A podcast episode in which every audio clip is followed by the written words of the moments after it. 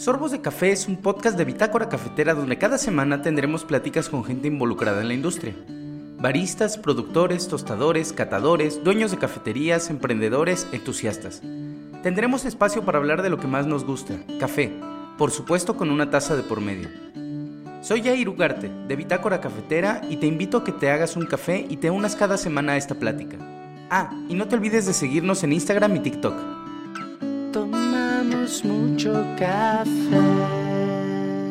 Hola, bienvenidos sean a estas pláticas de café que tenemos con gente involucrada en, todo esto. Yo soy Jair Ugarte de Bitácora Cafetera y esta vez me acompaña Ana Carranza, emprendedora de Barra Básica, una cafetería en la colonia Escandón, que lleva unos 6, 7 años en la industria trabajando alrededor del café y que aceptó la invitación para estar aquí. Hola, Hola ¿cómo estás? muy bien, ¿y ustedes? Bueno, ¿y tú? Todo bien, muchas gracias. Eh, pues nada, empecemos eh, con lo que te comentaba. Eh, primero me gusta preguntar, ¿por qué tomas café? Ah, bueno, pues a, mí me gusta, oh, bueno, yo soy una apasionada del café porque más bien descubrí en el café una forma de experimentar todos los sentidos y fue la primera instancia que me atrapó. Y ya más ahí, o sea, el café es como, el café es un ámbito de la gastronomía donde se puede desarrollar muchísimo. O sea, hay muchísima tela de dónde cortar y siempre estás aprendiendo y siempre estás experimentando y me parecen muchos frutos. Entonces, por eso me gusta mucho, mucho. Qué chido. Bueno, y ya decía yo en la introducción que llevas un rato ya trabajando en esto. Entonces, ¿nos puedes contar un poquito de tu historia en la industria, en el café? Sí, claro. O sea, yo empecé, o sea, muy, a muy, muy temprana edad. Eres joven, de hecho. Soy joven, soy joven, soy joven. Este, yo estudié pedagogía, pero me fui a, a, a, viajar y estando en Baja California Sur, como que trabajé por primera vez en el mundo gastronómico, en un restaurante. Y entonces ya de ahí me enamoré de primera instancia de la gastronomía y ya después me desarrollé más dentro del ámbito del café. Primero trabajé en un restaurante y estuve ahí un buen tiempo y ya de ahí conocí a la que iba a ser mi jefa aquí en Ciudad de México y que me metió al mundo del café, pero más en el sentido de las máquinas.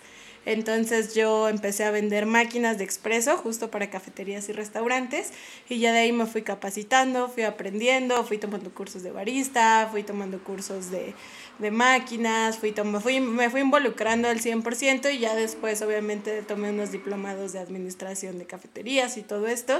Entonces sí, Así fue, primero el restaurante, después las máquinas, después emprendí mi propia marca de café, igual para vender a cafeterías y restaurantes, y ahorita estoy, bueno, tiene aproximadamente seis meses, cinco meses que abrí mi cafetería aquí en La Escandón.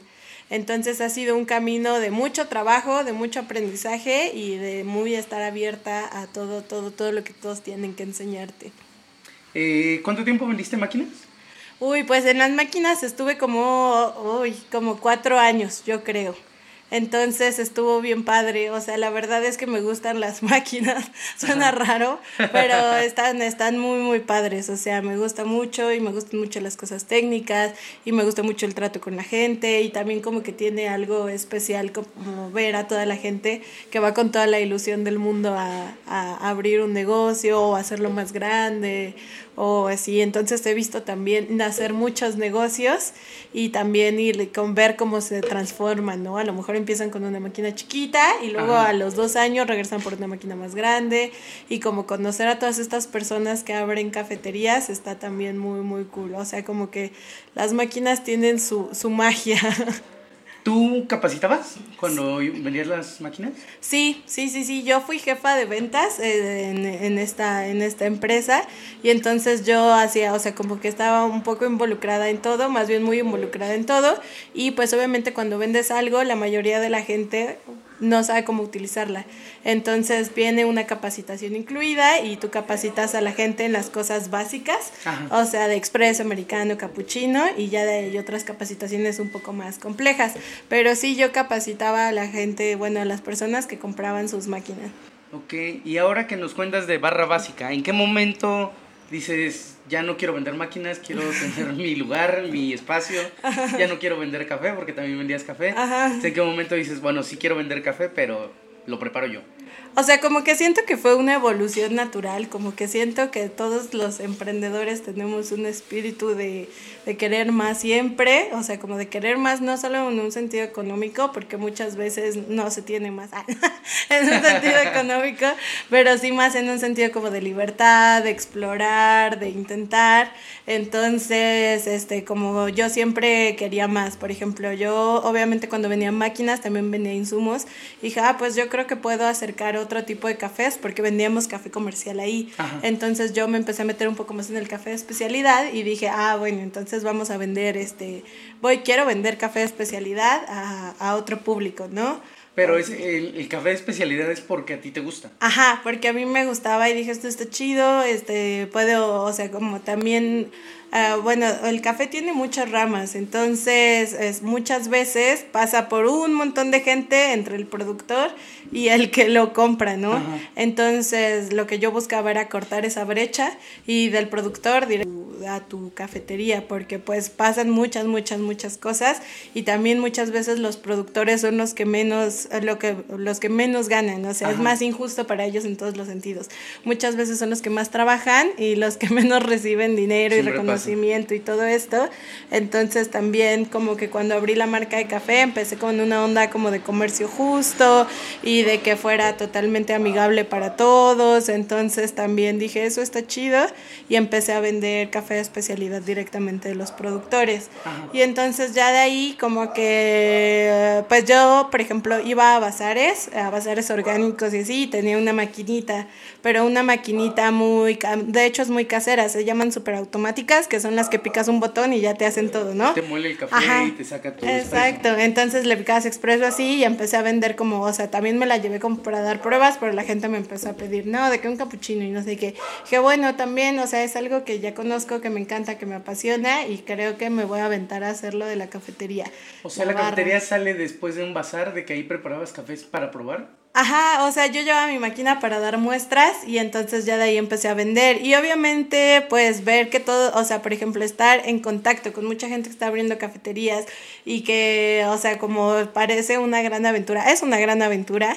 Entonces está, o sea, como que te da, te da ánimos. Como yo también quiero, o sea, es algo que me apasiona, es algo que me gusta y es algo que, por ejemplo, yo creo mucho en el comercio justo y yo creo mucho en, en el trabajo digno y todo eso esto, entonces creo que también abrir estos espacios dentro de una industria que también es cierto que es muy machista y muy clasista y todo esto como abrir nuevos espacios y concebir el trabajo y la gastronomía de otra forma, también este, me impulsa a hacer las cosas diferente. Justo eso te quería preguntar, eh, eres, eres mujer y, si eres joven, fuera de la broma, si eres una mujer joven, ¿ha sido complicado el, el, la aventura de la cafetería? Ha sido complicado, o sea, no, no, no lo voy a mentir, pero más que de la cafetería, de hecho la cafetería ha sido la parte más sencilla. lo más complicado es que es cierto que la gastronomía, como lo dije antes, es, es muy machista, es muy clasista, es muy racista. Este, yo tengo muchos privilegios, eso es cierto, pero sí tuve que romper muchas barreras, o sea, tuve que, que tirar a patadas muchas puertas de ser la primera en hacer algo, ¿no? De ser la primera mujer en, en, en ser gerente de restaurante en ese restaurante, de ser la primera mujer en ser jefa de ventas en ese lugar de ventas, de ser la primera, o sea, como que sí fue romper muchas, muchas barreras y barreras muy duras y también barreras que son más suavecitas, que tienen que ver como con la condescendencia, o por ejemplo así de, ah, me pasa mucho aquí, ¿no? Que yo estoy así en la barra y que llegan así de, oye, y cuando llegue tu jefe le puedes decir así, y, yo, y yo así, obviamente no les digo así de, yo soy la jefa o así, pero, pero sí, más bien hay como que el machismo es, permea de muchas maneras y sí ha sido complicado, pero no es nada que no se pueda trabajar, o sea, creo que, o sea, como lo que yo pienso de todas las mujeres es que pues hay que tener como poner los pantalones bien puestos y saber decir que no, pero también saber decir que sí, o sea, como ser muy fuerte, muy, muy fuerte y no dejarse tambalear. Sí, no tener miedo. Justo te preguntaba eso porque de la lista que tengo como de personas que, que voy a empezar a grabar y eso, eh, sí pensaba como, pues, ¿cuántas mujeres conozco? O sea, hay muchas, evidentemente, pero ¿cuántas mujeres tengo como el, el, el contacto directo? Y son bien poquitas comparada a, los, a la cantidad de hombres. Sí, eso es cierto. O sea, es cierto que es más complicado. O sea, yo cuando estaba haciendo, cuando estaba buscando inversores y todo esto, hice todo un estudio y en realidad este, el 10% de las mujeres emprendedoras en México. O sea, hay una, hay una posibilidad muy, hay una, hay, hay como un sector muy corto de que son mujeres emprendedoras, pero pues es justo, estamos en el momento del cambio y hay que, hay que tomarlo, no hay que tener miedo. Qué chido. Y justo hablando de, del futuro, ¿qué viene para Barra Básica? ¿Qué viene para ti?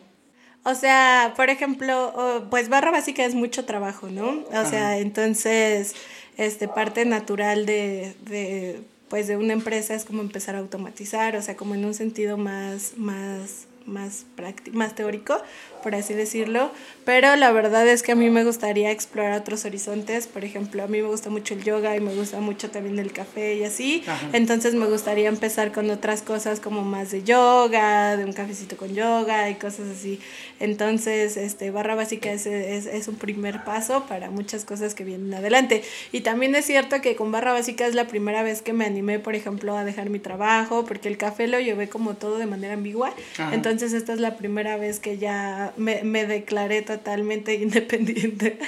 Ahora sí eres tu jefa en todos los Ajá, exactamente. Entonces también como en un sentido de vida, también eso le da como otro, otro rumbo, ¿no? Como este es el principio de una, de una nueva manera de vivir. Entonces está, está también interesante re, reinventarse y reaprender a, a, a, lo cotidiano, a lo que ya, a lo seguro. Entonces, ¿te pensarías como expandir o más bien darle un giro a esto? No, me pensaría como expandir, o sea, lo que obviamente lo que sería ideal, a mí me gusta mucho como como la vida relajada y la vida y la vida tranquila, entonces me gustaría algo como yoga, a lo mejor algo en la playa, a lo mejor algo más más más en la pero o sea, con playa y así, pero pues es cierto que yo nací en la ciudad, crecí en la ciudad y me encanta el ritmo de la ciudad, entonces es como no me puedo desprender de ella y obviamente tenía que hacerlo en en, en barra en la Ciudad de México. O sea, te ves un rato todavía dando lata en el café. Sí, claro, o sea, me va toda la vida dando lata en el café. También es cierto que yo soy muy aprensiva y muy, este, y muy obsesiva y muy trabajadora, o sea, me gusta mucho trabajar genuinamente. O sea, me encanta trabajar, me encanta literal estar, picar piedra y me encanta estar ahí, o sea, como que es parte de mi persona. Entonces, en donde sea, me veo siempre ahí trabajando, aquí a las, desde las 7 de la mañana. Bueno, pues eh, vamos a hacer una pequeña pausa para ya después medir con unas preguntas y cerrar. Eh, entonces nada más vamos a meter aquí una inserción que básicamente es un comercial mío. ya volvemos. ¿Sabías que en un sorbo de café puedes recordar sabores y olores de frutas, flores, nueces y varias cosas más? ¿Que un buen café encierra en sí mismo sabores dulces y ácidos sin necesidad de agregarle nada? ¿Que un buen café trae más beneficios a la salud que cosas negativas? Bitácora Cafetera te acerca café de especialidad, diferentes procesos de Coatepec, Veracruz, producido en Finca Quimiapan. Más información y pedidos envíanos un mensaje por Instagram. Bueno, pues estamos de regreso eh, otra vez con Ana Carranza de Barra Básica. Eh, Ana, para cerrar unas preguntas, eh, ¿cuál es la taza que recuerdas que te haya volado la cabeza? La taza que recuerdo que me haya volado la cabeza, este, yo creo que fue la primera vez que, que probé un café, eh, bueno, ya lo sé. O sea, ¿recuerdan dónde? Que fue justo en California Sur. Es de un café que ya no traen a México, que era un café de la India. Y entonces era muy extraño para mí, o sea, como que sabía muy especiado. Nunca había probado un café así. Y aparte, es cierto que tenía demasiada cafeína. Entonces, la primera vez que lo probamos, lo probé con, con otras dos personas. Estabas de que ayuda qué nos está pasando. Pero aparte estaba muy rico, pero era muy diferente. O sea, como que nunca habíamos sentido que el café, eh, o sea, también eran nuestros primeros acercamientos, que el café podía saber así. Entonces estuvo muy padre. Era un café de la India. Ajá. En Baja California, tu trabajo en el restaurante. Ajá. Ay, qué chido. ¿Y a qué sabía eso entonces? ¿Especiado? Especiado, como pimienta, como cúrcuma, o sea, muy, muy extraño. Estaba padre. Todavía se consiguió como uno o dos años después y ya lo dejaron de traer. Ah. Bueno, eh, mi contenido y por lo que igual nos conocimos, y eso es porque voy a cafeterías, entonces yo vine aquí a Barra Básica a, hablar contigo, a, a, varias cosas que ya hemos hecho, porque ya van varias cosas que, que hemos hecho. Eh, recomiéndanos una cafetería. Uy, yo sí soy muy fan de ir a cafeterías y una cafetería que a mí me gusta mucho, mucho, mucho. Fíjate que es nueva y te la recomendé para que fueras a grabar. Sí. Y se llama Fuego y Café, que está ahí por el Parque México. Me gustó, te ¿En atienden- España? Eh, por el Parque España, Ajá. cierto.